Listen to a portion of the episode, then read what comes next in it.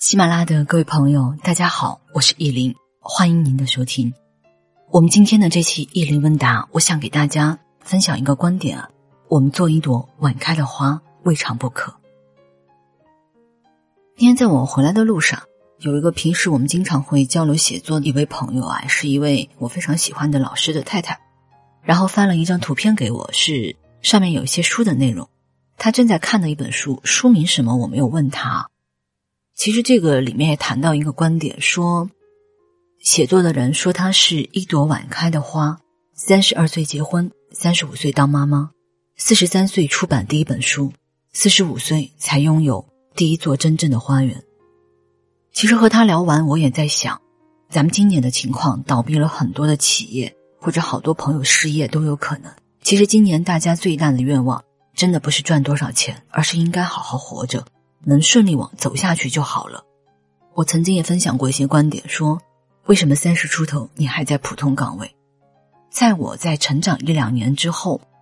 我也会有更多的感悟。不是每个人都适合去乘风破浪，去站在最顶端或者最前部。那对于咱普通人来讲，我觉得今年的情况能顺利走下去，好好活着就好。还有一点跟所有姑娘们分享的。不要着急，不管感情还是生活，还是工作。再分享一个我很喜欢的作家吧，小雪啊，就以前艾拉的主编，最近也出了一本书，好像是叫《优雅的力量》，大家有兴趣可以多去买来看看。他也提到了他的经历：三十岁才开始换工作，到了媒体行业，然后四十左右才结婚吧，后来四十多岁才去读了中欧商学院。其实这些成长，包括大家看现在比较大热的《乘风破浪的小姐姐》，我想这些女性都三十多岁了吧。所以呢，我觉得二十多岁有二十多岁的花期，三十多岁有三十多岁的绽放，或者四十和五十都有不同的状态。在现在的这个大环境之下，我们换一种心态，不要着急，慢慢来。这也是我给自己说的话。好，再回到我那个朋友给我的那张图片里面，我看到还有句原话，我分享给你们：